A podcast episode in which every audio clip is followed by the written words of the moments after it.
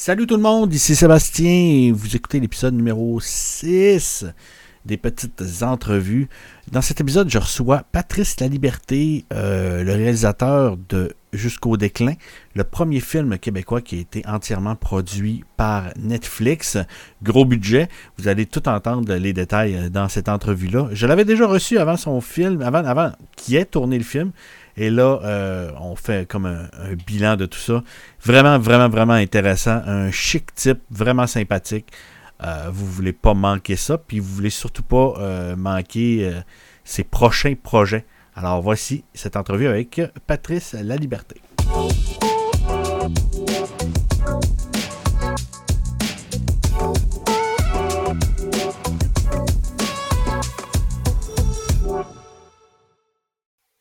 Patrice La Liberté, bonjour. Salut, Salut Comment vas-tu? Ah, ça va bien, ça va bien. Je suis content de te voir. Ça fait longtemps qu'on se hey. parlé. Ouais, ouais, ouais, ça faisait longtemps. Ben, écoute, la dernière fois qu'on s'était parlé, euh, tu, tu venais d'annoncer que tu serais le premier euh, cinéaste québécois à avoir un film produit par Netflix. C'est ça, le film n'est pas sorti. Ah non, non, ça venait, l'annonce ah, venait de sortir. Ah ben ça, c'est intéressant. Je me rappelais pas que le film n'était pas sorti. Je me rappelle qu'on s'était jasé du film, mais ok, donc là, qu'on va pouvoir vraiment y aller en profondeur. Puis de... Oui, c'est ah, ça, c'est ça que je trouve le fun, là. On, on, se fait vraiment le. On a fait l'avant, puis on, on, fait on fait l'après parce que. Oui, oui, oui. Il y avait tellement de choses que tu peux pas dire. Tu n'avais pas pu me parler du casting. Ah ouais, Tu n'avais même pas parlé de l'histoire, rien. On avait surtout parlé du processus de. Euh, comment tu avais réussi à être euh, sélectionné par, euh, par Netflix puis tout ça. Là. Ouais, ouais, je comprends. C'est, écoute, non, c'est ça, ça fait longtemps, ça fait au moins deux ans, là, parce que c'est, quand tu as tourné ça déjà? Ben, on a tourné ça en 2019, euh, ouais, 2000, attends, depuis la pandémie, moi, là, je suis tout fourré, là, 2019, 2019. On a tourné ça en 2019, on a puis on l'a présenté en 2020 avant la pandémie. Ouais, c'est ça, 2019 qu'on a tourné ça. Fait qu'on s'est parlé. J'avais-tu tourné ou j'avais tourné? Non, même pas. J'avais rien tourné. Aïe, aïe, ok. Ah, ben là, ça, ça veut dire que ça fait au moins presque, presque trois ans, là, ça, ça veut dire. Ça se peut parce que j'ai lâché le podcasting il y a très, très. Il y a, ben, j'ai lâché le podcasting. C'est qu'après ça, je me suis mis à faire des, des, euh, des chroniques. Euh, à la radio. Des chroniques radio à la radio. Puis, tu sais, je, j'avais comme trouvé mon compte là-dedans. Fait que, non, puis ça fait deux ans que j'en ai fait. Fait que d'après moi, ouais, euh, ah un, ouais, deux, trois ans, ah ouais, ça doit faire ça. Ben écoute, c'est le fun, ça. On va vraiment parler sans, sans avoir peur de dire quelque chose que j'avais pas le droit de dire. Oui, sans avoir un avocat qui fait comme Hey, qu'est-ce que t'as fait là? Ben ouais, exact. ouais, parce que à quel point là, que c'était comme t'étais surveillé là, dans tout ça, là? Euh, j'étais surveillé, je pense. Tu sais, j'ai pas, tu sais, je jouais pas avec le, feu, là. Euh, fait que je, je, connaissais les, je connaissais les règles, je connaissais les barèmes, je savais qu'est-ce que euh, j'avais le droit de dire, ce que j'avais pas le droit de dire. Puis moi aussi, je voulais quand même protéger le film en soi, je voulais protéger les surprises, tu sais, je voulais pas qu'on parle, là on peut en parler, mais tu sais, Marc-André Grondin qui explose, fallait pas que j'en parle de ça, tu sais, donc il y avait plein de, il y avait plein de trucs que je me suis gardé, donc pour moi c'était, c'était, correct, puis je comprenais, euh, fait que non, non, euh, j'ai jamais, je me suis jamais senti, jamais senti le souffle de Netflix euh, souffler euh, derrière moi en mode t'as pas le droit de dire ça. Non, non, non. c'était assez, c'était assez libre. Puis, même après, là, pendant le tournage, pendant la post-prod, le montage, tout ça, étais-tu quand même pas pire libre? Ben, il y avait quand même un dernier mot, là, un, droit de veto. moi, j'ai pas senti le. Non, ils n'ont pas eu de dernier mot. J'ai senti que c'était moi qui ai eu le dernier mot. Euh, il était très content du film. Fait il y a un moment mm. où euh, ils nous ont vraiment, moi j'ai senti qu'ils nous ont fait confiance de A à Z, puis que quand tu fais confiance à ton créateur, tu reçois le stock. On s'était déjà, euh, tu sais, je veux dire, ah, on n'a pas eu de pépins de tournage. Oui, on a eu des, petites, des, petits, des petits pépins de tournage, mais rien de catastrophique qui fait que les roches qu'on est allé chercher, les images qu'on est allé chercher, mm. ben, c'est pas mal les images qu'on avait prévu d'aller chercher, fait qu'il n'y avait pas de surprise. Il y a eu euh, euh, mini litige au niveau de la musique, quand est venu le temps de la musique. Moi, j'avais une mhm. direction, puis eux, il y avait un, petit peu plus une légère direction, puis tu vois, euh, au final, ils m'ont laissé, ils m'ont dit, ben écoute, on te fait confiance, va au fond avec, avec ton compositeur qui est Jason Sharp, puis vas-y, all-in. Euh, puis j'ai toujours senti très, euh, très bienveillant, euh, très avec moi, pas vrai. C'est, ça a vraiment été plaisant. Ah, c'est débile. Puis là, tu parles de que tu n'as pas eu d'accro au tournage. Tu étais quand même. Vous étiez à risque, là, tu sais, euh, tourner l'hiver de même, tout ça. Bon, on sait jamais quand est-ce que vous poignez une tempête puis qu'il n'y a plus rien qui est raccord. Exactement. Ou, l'inverse, qu'il y, a du super beau temps, puis que là, tout se met à fondre, puis que là, la belle neige qu'on avait en février sur le toit, par exemple, mais là, elle se met à fondre. Mais là, elle se met à fondre pas juste comme. Elle se met à fondre dangereusement pour l'équipe, puis elle se met à glisser. Et donc là, on, par précaution, on est obligé de prendre le. On fait le choix de se dire, OK, ben, on va enlever la neige. Mais là, la neige, il y a des. Tu sais, ça se passe. Ça se passe dans un week-end jusqu'au déclin. Mm-hmm. Fait que s'il n'y a plus de neige, il y a un problème. Là. Il y a comme il y a un faux raccord.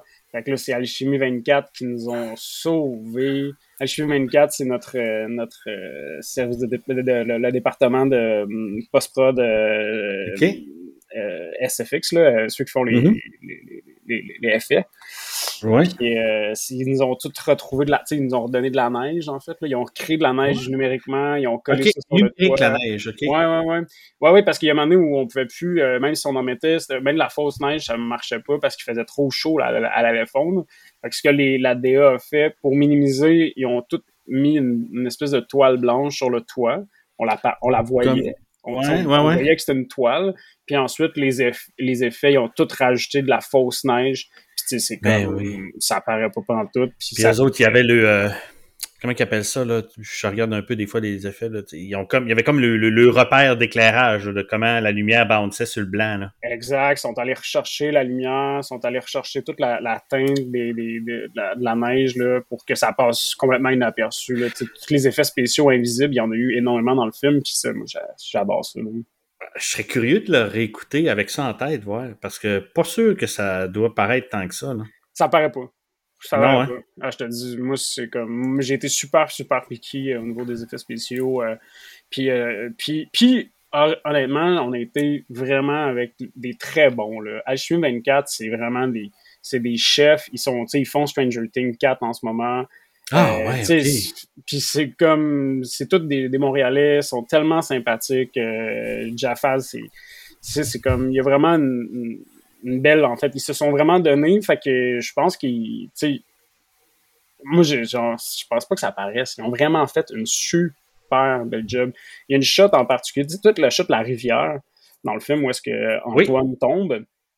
Oui. Ben, moi, cette rivière-là, c'est impossible à tourner euh, au Québec, euh, tourner sur une rivière, c'est impossible, c'est illégal. Parce que c'est tellement dangereux que mhm. euh, les assurances ne le permettent pas. Donc, il a fallu qu'on trouve un espèce d'étang. Et l'étang, en fait, le fond que tu vois, ben, il était fermé. Et c'est les effets spéciaux qui ont tout enlevé le fond et qui ont toutes fait l'idée de la rivière. Et euh, ça, je t'enverrai le. On a un super euh, avant-après là, pour que tu ah, ouais, la différence. Mais c'est fou la différence. C'est pas le même lieu. Le lieu a été inventé par les effets. Puis ça, c'est encore c'est Alchemy 24 qui, qui, a fait ces, ces trucs-là. C'était-tu la première fois dans un de tes projets? Parce que bon, avant, tu as fait des cours puis tu as fait des séries web. C'était-tu la première fois que tu avais autant d'effets numériques à gérer? Euh, oui, ben autant, oui. Mais moi, j'ai toujours, euh, rapidement, le dès Viaduc, j'ai toujours euh, aimé mettre des effets spéciaux, surtout les invisibles. Même avant, il y a même un, des courts-métrages, un, court-métrage qui s'appelle Le cycle des moteurs, où je me suis amusé à mettre des, des, des, avions dans le ciel qui passent à des moments précis. donc, tu sais, pour les spectateurs, tout le monde pense que ben, ils ont été chanceux, ils ont eu un avion, mais ça a été rajouté numériquement. Ensuite, Viaduc, ben, en parlant d'avion, j'avais pas euh, tout le background. Il y a une, scène de funéraire militaire, puis euh, j'avais besoin d'un Hercule 630. Ça, ça tu peux pas avoir ça. S'il y en a quatre au Canada, puis tu sais, je veux dire, ça n'a pas de sens. Tu peux pas, ça se peut juste pas. C'est à moins d'être Transformer, puis même, tu sais, c'est vraiment difficile. Fait que ça, ça justement, si t'es transformeur, tu vas te le faire, euh, tu vas te le faire numérique. Ben, en plein ça, parce que ça te coûte vraiment moins cher rendu là, surtout si les acteurs n'ont pas d'interaction avec. C'est quand ils ont des interactions qui sont un petit peu plus difficiles, puis même encore là. Aujourd'hui, euh, c'est tellement, euh, c'est tellement, fait que j'ai, j'ai toujours utilisé des espèces d'effets spéciaux invisibles. Je trouve que c'est vraiment un outil qui est, qui est vraiment intéressant à, à avoir dans sa poche puis de, de, mettre ça de l'avant. Euh, non, non, ça, ça c'était pas la première fois, mais autant Euh, puis aussi, c'est qu'il y avait, les effets numériques devaient être assez forts pour parce qu'ils étaient euh, louables d'un pivot. Euh, je veux dire, Marc-André Grondin, si l'explosion était mal faite, euh, tout le film tombe à l'eau à ce ah, moment-là. Et ben l'explosion, moi je la trouve très bien faite. Ah, comme, tu peux la regarder au ralenti, frame by frame. Puis ben, c'est pas, vraiment. la peine, ah, Ben moi je l'ai fait souvent là, tu sais. Ouais, secret. pour vrai, c'est comme on dirait vraiment qu'il y a une bombe qui pète dans, dans les mains. C'est vraiment bien fait. Fait que, mais tu sais, ça, ça c'était obligatoire. Fallait que euh, fallait que ça soit bien fait parce que ça, ça, tient toute la, la vraisemblance du, du de l'histoire tient là-dessus. Fait que si ça, ça marche pas. C'est ta, twist qui fait en sorte que tout le reste déboule. Là. Fait que si à ce moment-là, t'as le goût de rire plutôt que de faire un calice. en plein ça. Parce qu'on s'entend que ça a été ma réaction, là. Calice. si t'avais ri, ah là là, ça aurait été plus, euh, plus difficile. Là, tu sais. Ben, je, pense je te dirais que tu pousses quand même un rire après. Tu fais comme, il il a explosé. là, là c'est là que. Mais là, tu comprends l'ironie du, du, ah, ben. du, truc, tu sais. Ouais. Non, écoute, mais euh, tu sais, c'est parce que ça prend quand même un. On revient aux effets, ça prend quand même un, un genre de, de, confiance aveugle, parce que bon, ça reste qu'au tournage tu vois pas, tu vois un peu ce qu'ils sont en train de faire, t'as pas le résultat final dans la face, puis tu te dis, OK, faut que je fasse confiance, ça va looker, tu sais. Ouais, non, euh, t'as raison, euh, puis ça prend un peu de temps avant de le faire, tu sais, euh, d'avoir d'avoir une confiance, mettre un superviseur de, de, de, d'effets spéciaux qui est là sur le plateau, puis qui t'assure que ça va marcher, inquiète-toi pas. Fait que cette personne-là est un bon filet, tu sais, je t'avoue avoir été dans des expériences de tournage où à cause qu'on n'avait pas de budget, j'ai pas de superviseur d'effets spéciaux. Et donc, moi, je dois me dire, OK, ça va marcher et me faire, et faire confiance aux effets spéciaux, mais, mais avec ma connaissance, entre guillemets, des effets spéciaux. Tu sais, je, je, veux dire, je comprends maintenant comment que ça fonctionne mm-hmm. quand même bien, mais je suis pas, je, suis pas celui qui va le faire, qui va l'appliquer. Fait que c'est très difficile pour moi de savoir si. Mais de plus en plus, je quand même, je m'en viens quand même doué à savoir qu'est-ce que je dois faire et qu'est-ce que je dois pas faire pour le travailler. Mhm. Mais je t'avoue qu'effectivement, les premières fois où tu le fais, tu croises les doigts vraiment pour que ça fonctionne. Moi, je me rappelle, la première fois, on l'a vraiment utilisé beaucoup. Ça a été sur Viaduc, où est-ce que toute la première scène où euh, le jeune, il fait un graffiti sur le toit, euh, sur le viaduc, euh, il est au-dessus d'une autoroute et euh, pour euh, parce que j'avais pas le droit de, mettre un vrai comédien au-dessus d'une vraie autoroute, j'ai déployé un green screen sur le sol d'une voie réservée. Et donc, ah, il y a un vrai viaduc, il est dans les airs. Et pendant la, nuit, on est allé tourner des plates. Donc, des plates, c'est ce qu'on appelle, c'est juste des shots vides, mais de voitures mm-hmm. qui passent. Puis ça, ben, tu tout ce processus-là, tu te dis, ben, j'espère que ça va vraiment marcher. Et là, ça, c'est du wishful parce que moi, j'avais jamais fait ça. Finalement, ça marche. Tu te mets à avoir un petit peu plus que de confiance. Puis ça avance. Puis maintenant, moi, moi c'est un outil que j'ai plus peur de l'utiliser. Au contraire, euh, j'aime vraiment cet outil-là. Surtout qu'à Montréal, il y a des. Encore, je reviens à 4, mais il y en a d'autres, mais il y a, on est, il y a des pros, pros, pros à Montréal qui sont très surprenants.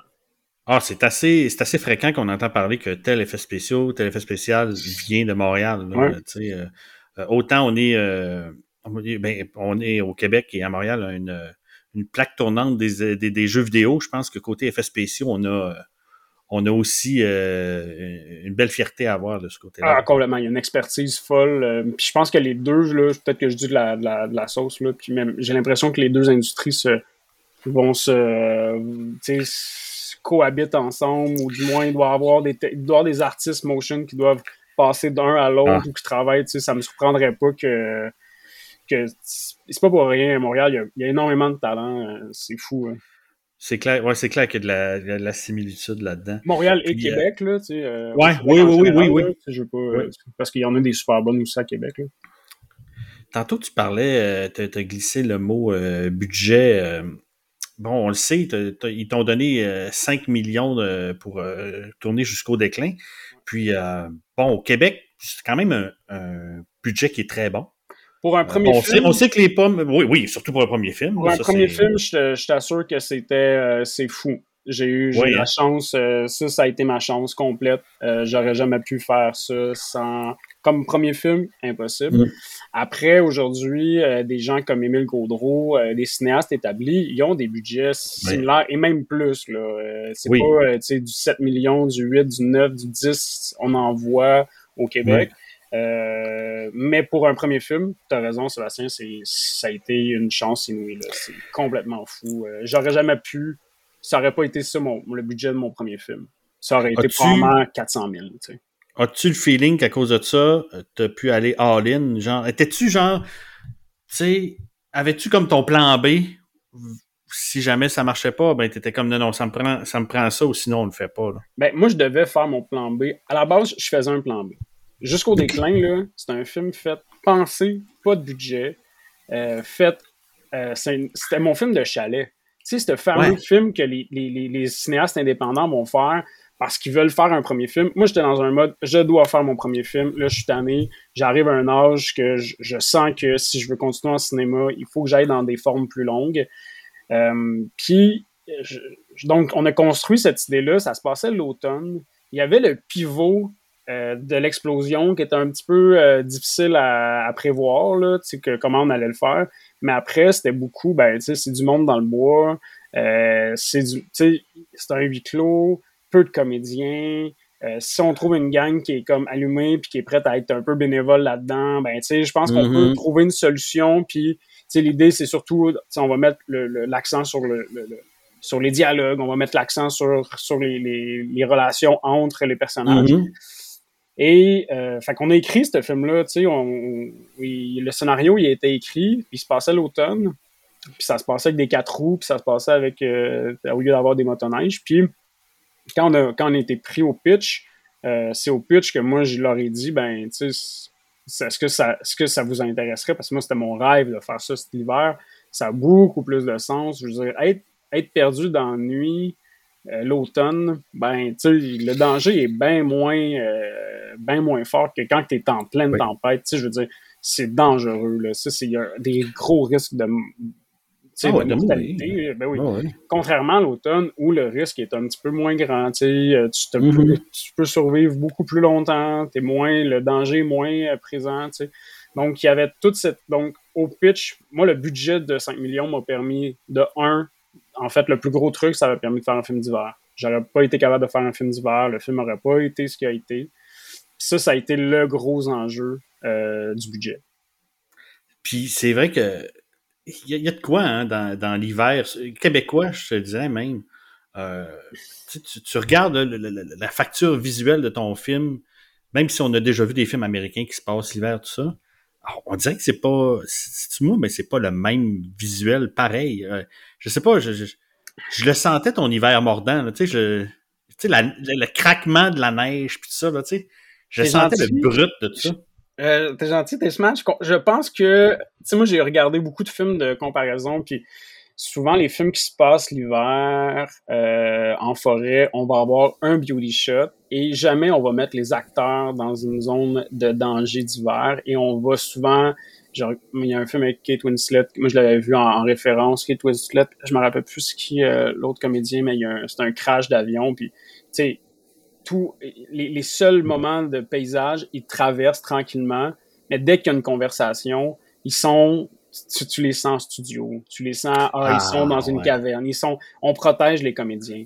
Alors que les comédiens ici, ben, veut pas, on est habitué, on est, tu sais, je veux dire, on, sait dans quoi qu'on, puis ils savaient dans quoi qu'ils s'embarquaient, puis il y avait, tu sais, ils, se, sont entraînés aussi. Guillaume Lorrain a été dans un camp de survivalistes d'hiver pour se, se mettre dans, dans toute cette, pour connaître cette expertise-là. Mm-hmm. Donc, je pense qu'il y avait vraiment un souci de se dire, OK, on, va y, on y va réaliste, puis on met les comédiens, donc on met vraiment l'histoire dans, dans, on l'intègre dans le paysage et on s'en sert pas juste comme scène de transition.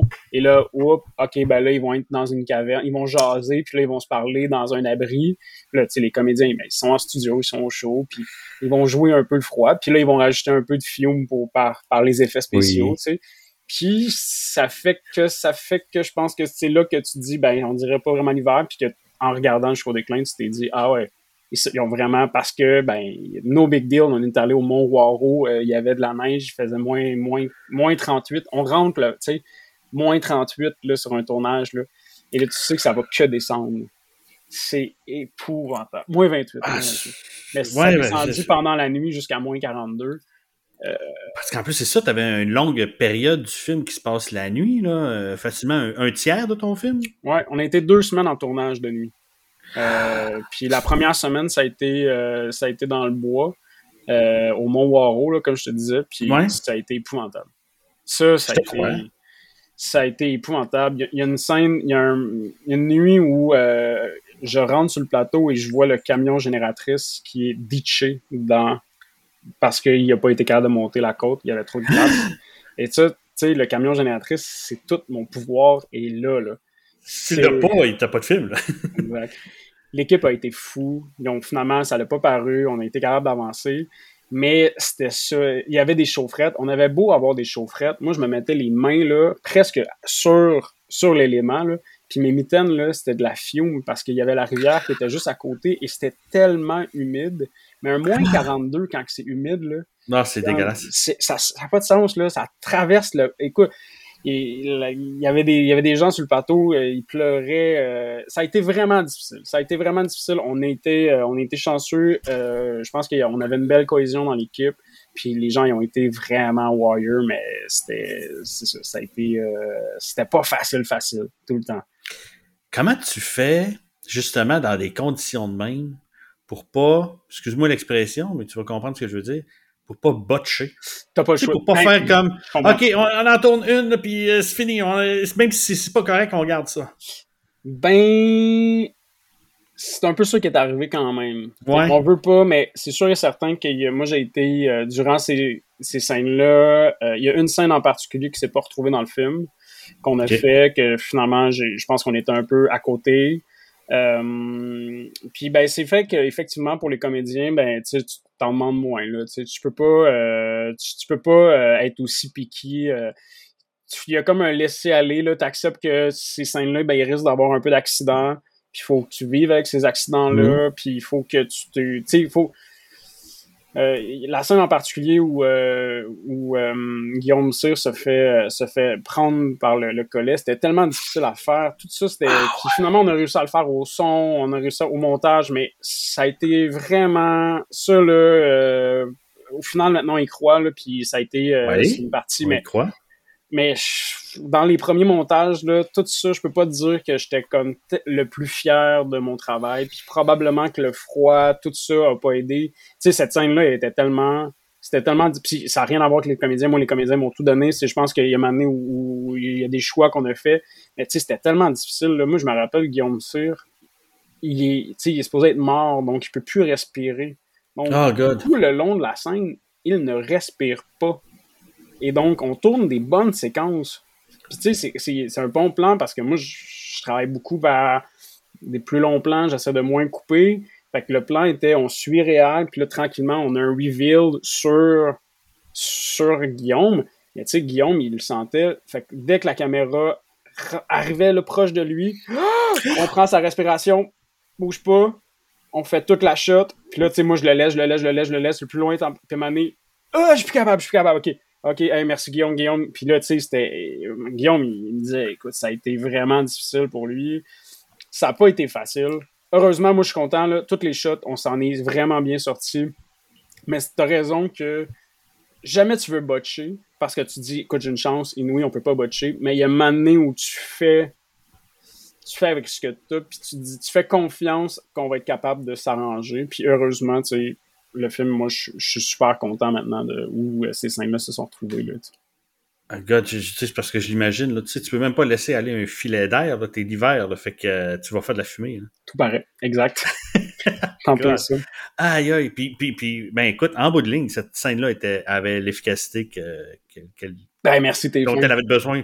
Parce que vraiment, moi, je me souviens, t'écoutes ça, pis t'es comme, oh, tabasse, C'est violent. Tu sais, euh,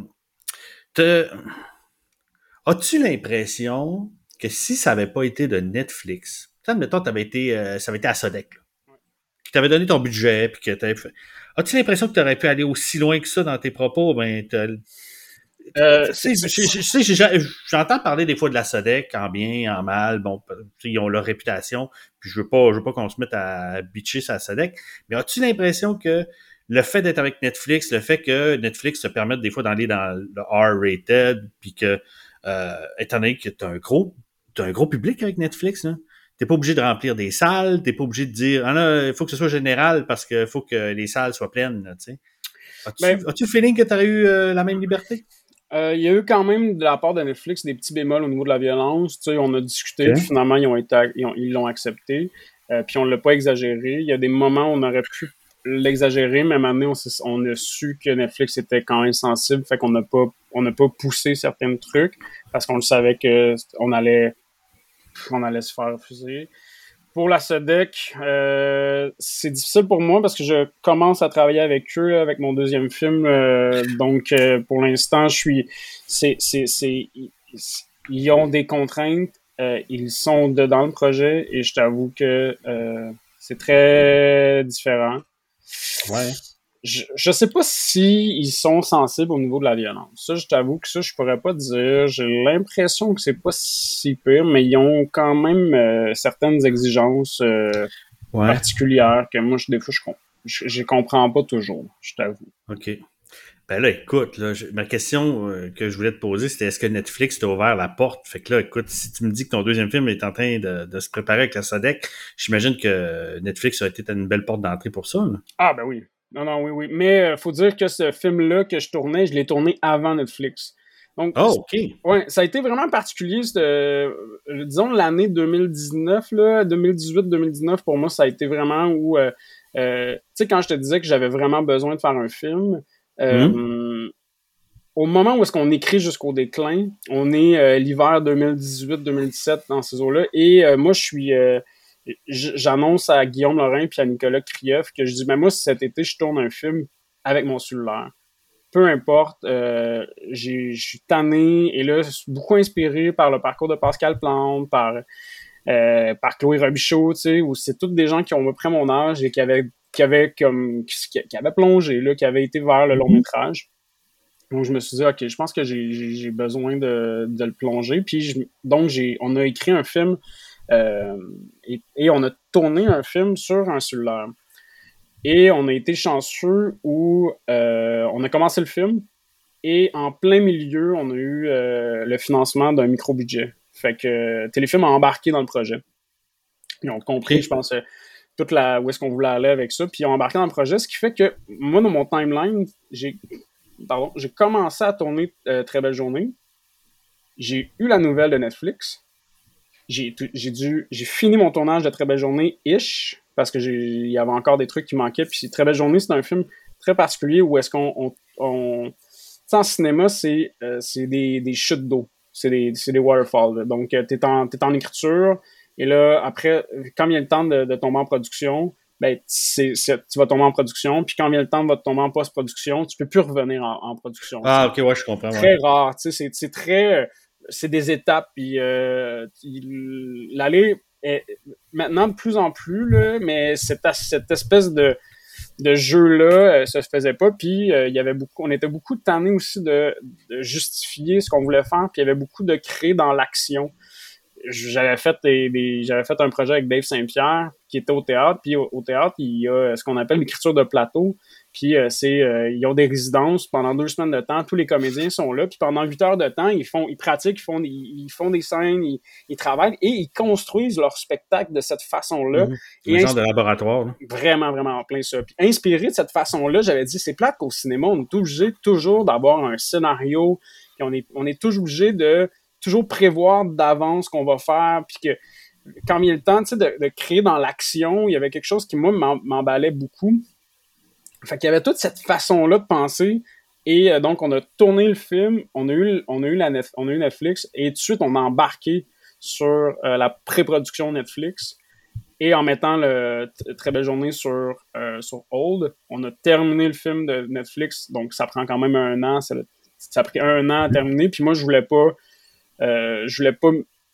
J'aime pas travailler sur plusieurs projets m'éparpiller. Là. Il y a un moment donné où j'ai besoin d'être comme focus sur un truc, sinon euh, ça, ça marche vraiment pas. et donc, j'ai mis sur pause Très belle journée. On a sorti Netflix. Il y a eu la pandémie, ce qui fait que ça l'a comme mis encore sur pause. On a été comme un mhm. an à... Et donc, et là, on termine Très belle journée. Mais théoriquement, c'est comme un film qui a été tourné avant mon premier film.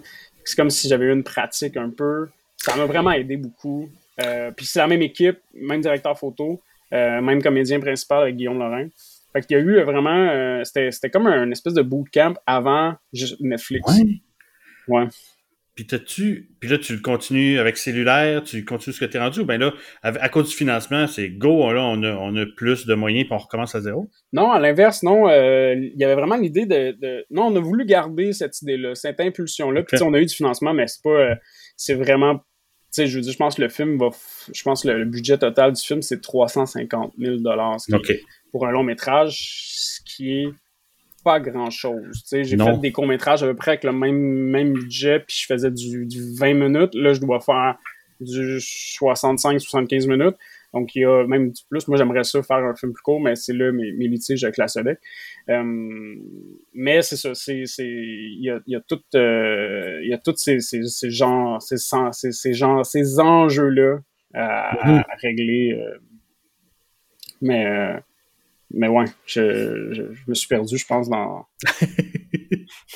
non, ben c'est ça, c'est ce que, ce que tu parlais, c'était que tu avais eu comme ton bootcamp, puis tu avais eu ton. Ouais, mais oui, ça m'a ouvert vraiment de portes, Netflix. Euh, tu sais, si on revient à la question initiale, je me suis souvenu de la question qui est est-ce que Netflix a ouvert des portes? Ça m'a ouvert énormément de portes. Euh, ouais. Euh, j'ai eu des messages de producteurs à l'étranger qui, qui m'ont envoyé des scénarios. j'ai pu lire des scénarios. Malheureusement, c'est pas des scénarios que j'ai pris parce que ben, je, je pense que des fois, les gens, ils manquent d'imagination. Puis là, ils, ils m'ont comme envoyé des films qui ressemblaient beaucoup à Jusqu'au déclin. Fait que ils se disent, ah, le gars, il est bon pour faire ce genre de film-là, on va le canner là-dedans. Exact. Et moi, comme créateur, je voulais surtout pas me canner là-dedans et devenir le gars qui est capable de faire des trailers nordiques, pour que ça veut dire. Là. Fait que je me suis... Euh, puis, très belle journée, on est complètement ailleurs. Ah oui, puis tu disais, est-ce que depuis que tu as eu du budget, est-ce que tu as pensé changer de caméra? Puis non, ça a été, pour moi, ça a été, on a voulu garder, euh, garder cette énergie-là. Puis, on le savait qu'on faisait un film pas de budget on le savait que puis que ça allait pas être un... et donc on a pris le choix au lieu de prendre un DSLR comme bien du monde, tu sais des caméras photo, puis donner un espèce de semi-look cinéma, on s'est dit non, on va prendre une caméra, la caméra que tout le monde a dans ses poches. Euh, dans notre cas, c'était une Pixel, c'était un Pixel 2, on a travaillé avec le Pixel 2. Mm-hmm. Puis on va faire un film puis, tu sais, je veux dire, le cellulaire, l'objet de cellulaire dans le film aussi est super présent. Le personnage a toujours son cellulaire dans les mains, mm-hmm. vraiment d'extension de son corps. Euh, souvent, on s'en est servi pour éclairer le, comédien parce qu'on avait tellement pas de budget, on n'avait pas de lampe. On avait on est une équipe de... Sur, le plateau, on était six, sept. Fait que souvent, on se servait du, on se servait du cellulaire pour mettre la luminosité au max. Regarde ton cellulaire. Là, on voyait son, son visage. Le tu son visage oui, exact. Fait qu'on utilisait énormément de cellulaire, puis le cellulaire est super présent. Puis, euh, fait, puis on a, on a acheté des, des trucs pour altérer un peu l'image. On a acheté des mhm. lentilles, on a acheté un stabilisateur. ça m'a permis de vraiment m'amuser au niveau du langage. Euh, j'ai à la fois beaucoup de contraintes, mais à la fois beaucoup de liberté. Puis la plus grande des libertés, c'est des libertés de mouvement, parce qu'on arrive à mettre la caméra sur un stabilisateur et ça nous permet d'avoir l'équivalent d'une Steadicam à tous les jours. Ouais. Et de pouvoir faire des mouvements de Steadicam à tous les jours. Mais tu sais, sur un plateau, tu sais, même jusqu'au déclin, on n'avait pas la Steadicam à tous les jours. Euh, quand c'est cher. Tu sais, puis même sur un gros plateau, là, comme j'avais 5 mhm. millions, je ne pouvais pas avoir une Steadicam qui attendait dans le truck.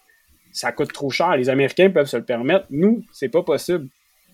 Et donc ça, ça m'a vraiment permis de travailler vraiment du mouvement, des, des, mises en scène où est-ce que la caméra se, se promène, se vole, euh, va, va, va, vraiment euh, va vraiment se promener dans la scène. Fait que ça a vraiment, on a pu travailler d'autres façons, euh, d'autres, créer vraiment une autre œuvre complètement champ gauche aussi, très différent, qui est pas, qui sera pas pour Monsieur, Madame, tout le monde un truc un peu mm. plus hétéroclite, moins, euh, je pense c'est plus un, une bébête là, dans le, paysage euh, du cinéma, mais je me suis dit, ben, je pense que cette opportunité-là, elle est, elle est le fun pour aller complètement dans un truc qui est très, très spécial puis hors du commun.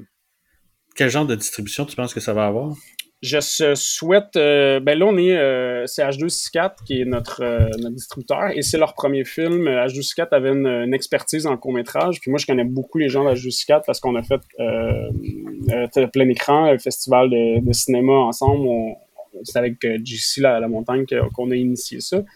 Et donc là, j'ai vraiment hâte de voir qu'est-ce qu'H264 vont faire avec avec la, la, lancée, mais ils ont en fait ils ont fait l'acquisition de Fragment qui a déjà une forte expérience dans le domaine.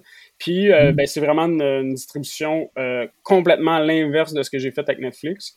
Donc là, on va viser vraiment le, circuit des festivals. Euh, vraiment, tu sais, c'est un film art house, tu sais, ce qu'on se dit là, vraiment ce qu'on considère comme un art house. Fait que pour moi, c'est vraiment cette, cette ligne-là, donc les gens, ça va être vraiment, euh, on va commencer probablement dans les festivals, euh, à l'étranger, ensuite à euh, au Québec, puis ensuite on va espérer une sortie en salle. Moi, j'espère beaucoup, j'espère une sortie en salle pour ce film-là. c'est un film qui est, qui est, qui est très sensoriel dans l'optique où le, puis je pense que le grand écran va permettre tout ce, jeu-là. C'est un, un, coursier à vélo. On le suit souvent dans Montréal, en slalom, dans la ville. Mm. Donc tout ça sur grand écran. Tu sais, moi, je on finit le film, là, je le vois souvent de ce temps-ci. C'est tellement intéressant. Ça crée vraiment euh, un truc. c'est un objet que, qu'on ne voit pas souvent. Puis, euh, mais c'était pas, c'était pas Soderbergh qui avait fait, Soderbergh, je me souviens jamais, qui avait fait un, film complètement avec un iPhone. Ouais, Soderbergh en a fait deux. Euh, il a fait Il en a fait deux, ok. Ouais, puis il en a fait un autre, un film de basketball euh, après. Puis il y a aussi, euh, ah, son nom m'échappe, là, Tangerine, le film Tangerine, mais là, le, son, le réal, son nom m'échappe, qui lui avait, avait fait un film, et lui, ça avait vraiment super bien fonctionné en festival. Puis moi, c'est eux qui m'ont convaincu de me dire, OK, ça se peut. C'est une démarche mm. qui est possible. Euh, je vais pas perdre mon temps parce que, tu sais, je veux dire, je pense que si j'avais pas eu ces exemples-là, je pense pas que je me serais aussi. J'aurais pas osé parce que c'est un film, c'est tellement de dévotion, de pas savoir si ça va fonctionner au final. Puis, tu sais, au final, ça marche. Je suis super content. Puis, ça va, on va être le premier film québécois à avoir utilisé le cellulaire comme dans un long métrage. Là, ça va être notre mais on on n'essaie pas de le brander de cette façon-là. Parce que le film, honnêtement, cellulaire ou pas, il se tient, puis c'est. Genre, je veux pas, je veux pas utiliser cette, cette chose-là comme excuse. Je pense que le film, pour vrai, puis le cellulaire a vraiment créé une, une texture différente, puis on a travaillé beaucoup pas une gimmick, là, Non, vraiment pas. C'est pas une gimmick. Puis je l'ai pas utilisé comme une gimmick, justement. J'ai vraiment comme utilisé comme une caméra normale de, de cinéma. Mm-hmm. Euh, tu sais, il n'y a, pas euh, le, le, le, la je veux c'est pas un cellulaire qui filme. Il y, a eu des, y a eu des films, euh, des courts-métrages aussi un peu comme ça, où est-ce que tu vois que c'est comme l'histoire d'un cellulaire. Puis là, c'est pas ça, c'était pas une gimmick, c'était vraiment non, on va utiliser l'objet qu'on a dans nos mains tout le temps. Puis on est-tu capable d'écrire un film avec cet objet-là? Puis c'était vraiment ça, cette, cette la, la, la, la, disons la, la philosophie ou disons l'hypothèse artistique derrière ce projet-là. En plus, ça te permet, je sais pas si tu le fais, là, mais moi, ce que, ce que ça m'allume, c'est que euh, un drone beaucoup plus simple qui a un cellulaire d'accrocher sur lui te permet de faire des scènes. Puis là, tu, risques d'être beaucoup plus raccord dans, ton visuel. Exact. Euh, y a, et même, tu parles de drone, mais nous, on a utilisé, on a patenté avec une perche de perchiste euh, on pouvait coller le cellulaire un peu n'importe où. Fait que là, on, faisait des top shots en mouvement, ce qui est, impossible. Donc, on faisait des top shots en mouvement avec le cellulaire. Euh, et on Beaucoup plus de manœuvrabilité. Wow. On peut coller le cellulaire. Des fois, là, il y avait des, il y avait des endroits où le comédien, on a, on a presque pas d'espace, puis on collait le cellulaire sur des murs. Euh, avec du scotch tape. Il y a vraiment un truc que euh, maintenant il y a une scène où est-ce que il, il, répare son vélo, fait que on a mis le cellulaire dans la roue, fait que là le le, le spectateur il spin, on s'est vraiment on a vraiment utilisé le cellulaire comme comment on peut utiliser toutes les forces du cellulaire. Puis aussi l'affaire c'est que qu'est-ce qui nous a vraiment comment on l'a vraiment utilisé, c'est qu'un cellulaire c'est pas un objet euh, c'est un objet tellement commun, contrairement à une caméra, que quand tu es dans une foule avec un cellulaire, aujourd'hui, là, quelqu'un qui filme avec un cellulaire, c'est super banal. Et donc, il n'y a personne qui nous regardait. Et on était une équipe de ah. tournage dans des foules, dans le métro. On a tourné dans le métro de manière complètement illégale. On faisait des poursuites et on traverse d'un wagon à l'autre. Puis ben, les gens ne nous regardaient pas parce que oui, un peu là, des fois, là, mais mais il y a des fois où on, passait, puis on passait complètement inaperçu. On n'était pas un tournage, euh, on s'était pas considéré comme un tournage. Fait que il y a plein de choses qu'on a faites qu'on n'aurait jamais pu faire dans, une, dans un tournage traditionnel. Comment ils appellent ça? Euh, pas gangsta, comment ils appellent ça, tourner? Dans guérilla, là? Très guérilla. Guérilla. Guérilla. Très guérilla. Guérilla. Ah, on a volé des shots, Sébastien, là. On a volé bandit du cinéma. ah, C'était vraiment ça, là. Les trucs donne vraiment le goût de l'écouter. J'ai vraiment hâte de voir ça parce que ça, c'est le genre de truc qui me fascine de toujours essayer de m'imaginer de quoi ça avait de l'air en arrière. Ben, ah. en tout cas, puis le, le personnage, c'est drôle qu'on en parle pendant un podcast, mais le personnage a un podcast, un peu Alex Jones dans la conspiration. Ah on est ailleurs, mais tu sais, il y a vraiment cette idée-là. Je pense que je pense que tu vas. Euh, je pense que c'est un film qui va qui, qui, peut te plaire, je pense. Puis à un moment donné, il y a un. C'est un néo-noir, fait qu'il y a comme un il y, a, il, y a, il, y a, il, y a, une, gamique euh, narrative qui embarque. Puis, euh, non, mais on, on, a eu bien du fun. Là, je t'avoue que là, c'est comme le gros truc qui que, que je vis en ce moment. Là, je le termine enfin. C'est quatre ans de ma vie. Marathon de fou. Oui. Et là, hein? je suis content. Après ça, y a-tu une pause? Ah ben, t'es déjà sur quelque chose d'autre? Non, je suis déjà sur quelque chose d'autre. Euh, OK. Ouais, on a acheté, euh, avec Couronne on a acheté le, un, un livre pour faire l'adaptation. Euh, oh. Ouais, mais là, je vais être obligé. Là, j'ai pas d'avocat de Netflix. Là, c'est pas fait avec Netflix du tout. Là, c'est avec nous autres. Mais on va dire que nos, je vais garder le. Ça n'a pas été annoncé officiellement, mais je, ça ne devrait pas tarder. Mais ça a été un. C'est ça, c'est un. Je suis tombé sur un roman euh, complètement fou. Je suis tellement content. Puis fait que on a acheté, euh, on a acheté les droits. Puis il y, a un, y a un diffuseur qui a acheté, qui a acheté le scénario. Fait que là, en ce moment, j'écris ce film-là. Euh, L'adaptation, oui. Puis là, on va envoyer ça. Euh, là, c'est un film beaucoup plus traditionnel. Euh, vraiment, on fait, euh, on revient dans une façon de faire qui est comme plus vraiment institution. Mais on a un diffuseur qui est là, qui, qui, qui, vient mettre une partie du budget. Fait que on est très content de, de ça. Puis on, ce projet-là, je suis vraiment, vraiment, vraiment, vraiment emballé. Là. Puis je pense que ça va être mon. C'est un parfait troisième film. Je suis c'est fou. Puis c'est plate, je peux pas t'en parler. J'ai vraiment hâte que, que, que, ça aille plus loin. Puis je pense que tu vas aussi capoter. Là-dessus. Écoute, ça sera juste une excuse pour que tu reviennes une troisième fois, finalement. Ben oui, ça sera ça. Mais hey, euh, je, pense qu'on va, on va, on va, terminer avec ça. Ça va, ça va nous partir ailleurs, mais j'avais pas le choix de t'en parler. Là, tu as mentionné Alex Jones, les complotistes, tout ça. Bon. Mais moi, quand j'ai quand j'ai écouté ton film, euh, jusqu'au déclin, évidemment, euh, je me suis dit, aïe aïe, qu'il y a des survivalistes qui ont dû chialer là-dessus.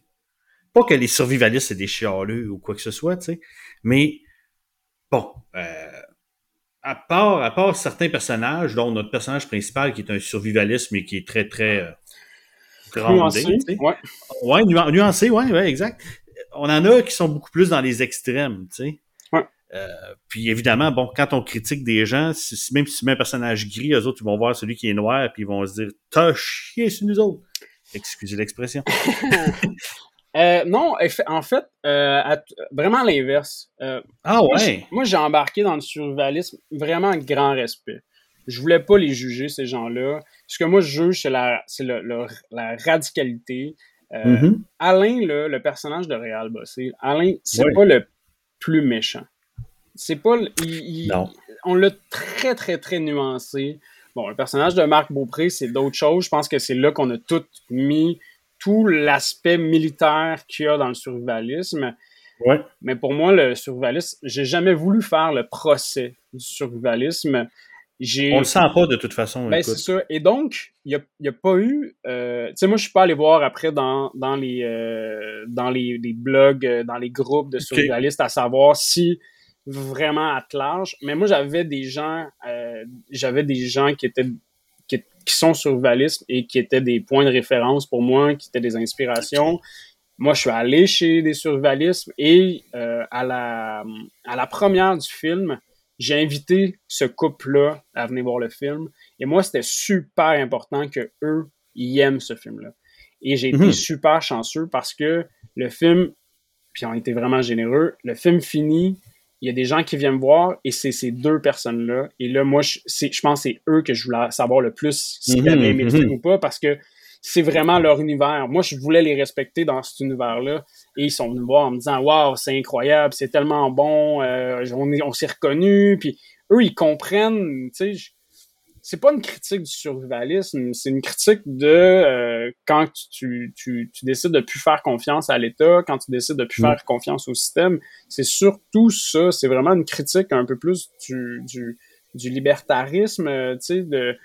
Et, et, donc, eux, se sont. Euh, moi, ils m'ont vraiment plein de bons compliments. Je suis super content vraiment de. de, de... Puis, puis j'ai pas eu. Puis j'ai pas eu. En fait, puis même les autres il y a d'autres personnes qui m'ont qui nous ont écrit en mode et même il y a des survivalistes qui ont écrit et ça c'est ma, ma costumière et euh, les gens aux accessoires qui m'ont dit ça mais il y a des survivalistes en Allemagne qui ont qui ont écrit parce qu'ils étaient comme où vous avez pogné ce sac-là, il est trop bon ce sac-là. Ah, ouais. Là, ils voulaient savoir, donc il y a eu un grand respect, puis donc les gens, je pense qu'ils comprenaient que jamais on a voulu, puis on a eu, on a fait notre recherche là genre les, sorte des couteaux, la paracorde, tout le, tout leur, je veux dire, on, s'est imprégné du survivalisme vraiment dans, dans toute la recherche.